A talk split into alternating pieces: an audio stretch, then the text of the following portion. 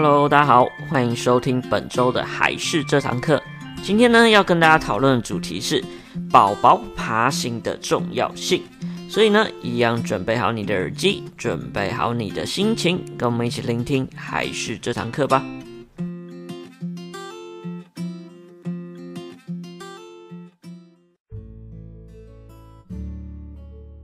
大家好，我是还是的木须。那今天呢，要跟大家来聊聊有关于小朋友啊、宝宝爬行的重要性。那其实大家非常常听到一个事情，就是七坐八爬，是大家长辈啊，可能觉得小朋友的一个发展进程。那但是呢，其实最近也发现到很多小朋友的发展速度变得比较快。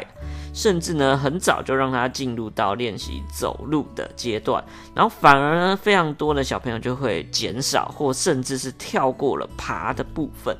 所以呢，今天就是要跟大家来多多宣导，就是爬其实是非常重要的一个过程跟阶段，是需要多被重视的。那首先呢，跟大家说，爬其实对小朋友的影响非常好，它是一个对于小朋友而言来说是一个很好的全身性的运动。那爬呢，也是小朋友第一个开始独立去探索周遭的所有事物的一些方式。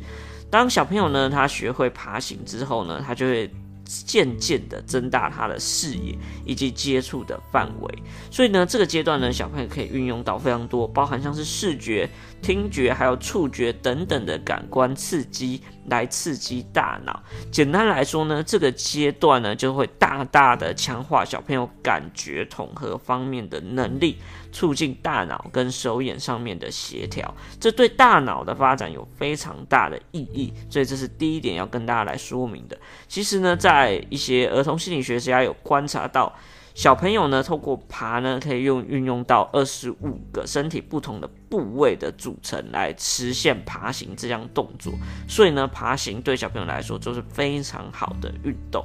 那尤其呢，小朋友在爬行的时候，通常都会把头抬高，然后手脚要撑着的状态。所以呢，像是背部啊，还有脖子的肌肉都会运用到。然后呢，小朋友因为爬行的时候会用到全身，所以通常小朋友在爬的时候看起来都会很累。那其实，在很会爬或爬很多、爬很久的小朋友上面，都可以看到说，他其实对于像是一些手臂或是大腿上面呢，都会有蛮结实的一些肌肉的组成。那所以说呢，对于这些小朋友而言，他看起来虽然可能吃不太胖。但是抱起来却很重的状况，就是因为这些小朋友他的肌肉量会比较高的缘故，所以说呢，他对于全身性的一些发展会比较好。那通常呢，就是爬行经验比较小的、比较少的一些小朋友啊，通常就是手臂会变得比较无力，又或者是之后啊，可能弯腰驼背的比例也会比较高。通常这类型的小朋友，你会看他给人的感觉就是都软趴趴的状态。然后甚至他坐会都没有办法挺直的坐好，然后总是会需要要靠一些东西啊，不然就很容易会东倒西歪啊，全身软趴趴这种感觉。所以说呢，这就是一些可能之后对于小朋友爬行比较少的话，会有一些这样子的影响。那除此之外呢，就是爬行经验比较少的小朋友啊。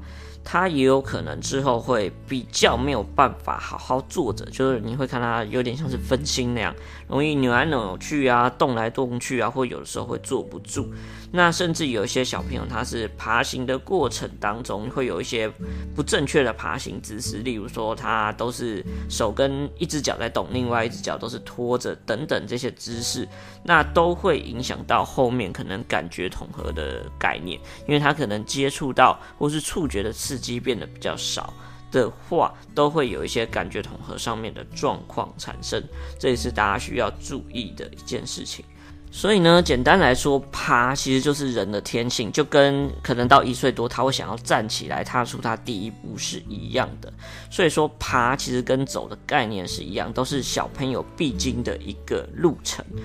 那所以呢，其实你只要把小朋友放在地上的话，他很自然就会想要扭来扭去，甚至三个月的时候训练抬头，也是让小朋友趴着的状态下，让他把头撑起来，这些都是必经的过程。但是呢，现在有很多的爸爸妈妈可能会比较少或舍不得把小朋友放在地上，然后或是一直都是抱着他的状况。那当然，小朋友没有趴着地的机会的话，那当然他就没有办法练习爬行啊等等的东西。所以说呢，这也是比较可惜的地方，大家要稍微注意一下。而简单来说，地板就是爬行最好的练习场所。那既然如此呢，我们就更应该要建立一个干净还有安全的环境，让小朋友来练习爬行。所以第一步很重要是，家长当然要把地面上打扫干净，然后注意到一些清洁的动作。那以及呢，有一些可能会发生意外的东西，都要稍微收起来。例如像是吃大人吃的药，然后不小心掉在地上的，又或者是一些尖锐的物品啊，或者是容易撞到、敲到的东西，都尽量应该要放在小朋友爬不到或摸不到的地方。那其实呢，家长也可以放一些像是软的积木啊，或者是一些大块的那种积木，比较没有危险性的障碍物，或者是一些像是枕头方面的东西，就让小朋友爬，增加他的一些困难度，或者是接触到不一样的材质，这些都是很有效的帮他练习。那另外呢，重要的是练习的时候，家长一定要待在孩子的旁边，然后注意可能发生的一些危险，这些都是要稍微注意到的一件事情。那另外呢，爬行的地点也要稍微注意一下，就是有一些家长很喜欢把小朋友放在床上，让小朋友练习。那虽然床非常干净啊，但也有可能会太软，然后小朋友呢也会因为他不小心跌下来，可能会有摔伤的状况。所以呢，还是建议家长尽量让家里的地板是干净的，然后让小朋友来训练，这样才会变得比较好一点。所以说呢，爬其实对于小朋友来说是非常重要的事情。但是呢，我们应该怎么样引导孩子，又或者是诱使孩子去爬这件事情呢？大家可以稍微注意到，例如说要增加小朋友要爬的意愿的话，或者是趴在地上的意愿。也可以增加父母亲，就是也跟他一起趴的时间，让他可以先做一个模仿学习的动作。那当小朋友开始呈现趴的姿势的时候，就有机会开始想要往前爬。所以呢，这时候呢，爸爸妈妈可以准备一些小朋友平常喜欢，或或者是有一些声光效果的玩具，放在小朋友的眼前，来吸引他的一些兴趣。当有一些动机或他想要动的时候，小朋友就会开始去挪动他的双手跟双脚，就会有一些可以有助于他去往前爬的动作。那也有可能小朋友一开始会不是非常顺利，可能不知道要怎么用力啊，可能只会在原地打转，或者是说根本没有前进多少步。但是呢，这时候就是要慢慢来，小朋友都是经过很多的尝试跟训练之后，手脚才会开始往前移动。所以呢，这时候也不要急，当他开始有动作的时候，也是非常好的一件事情。所以说呢，简单的做一个整合，就是爬其实对小朋友来说也是非常重要的一个训练以及成长的过程。然后呢，这些概念呢，其实也跟家长是不是要放手，多让小朋友自己去尝试有关。因为很多的家长就是会担心一些安全问题，地板脏乱，又或者是要安抚小朋友的情绪，然后都是用抱的或放婴儿车的方式，而减少了小朋友去爬、去探索的一些机会。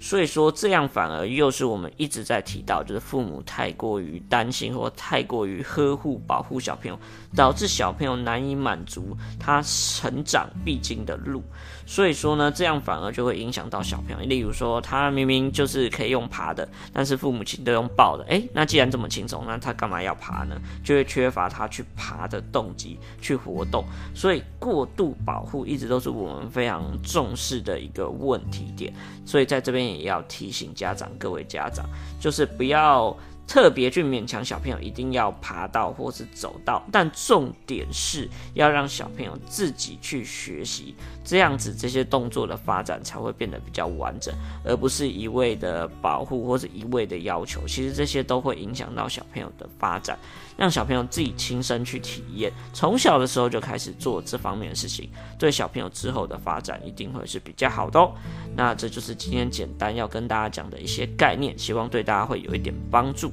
好，那这就是今天的内容。一样喜欢我们的话，记得要订阅一下我们的频道，以及按赞我们的粉丝团，拜托拜托。那我是海事的木须，我们下个礼拜再见，拜拜。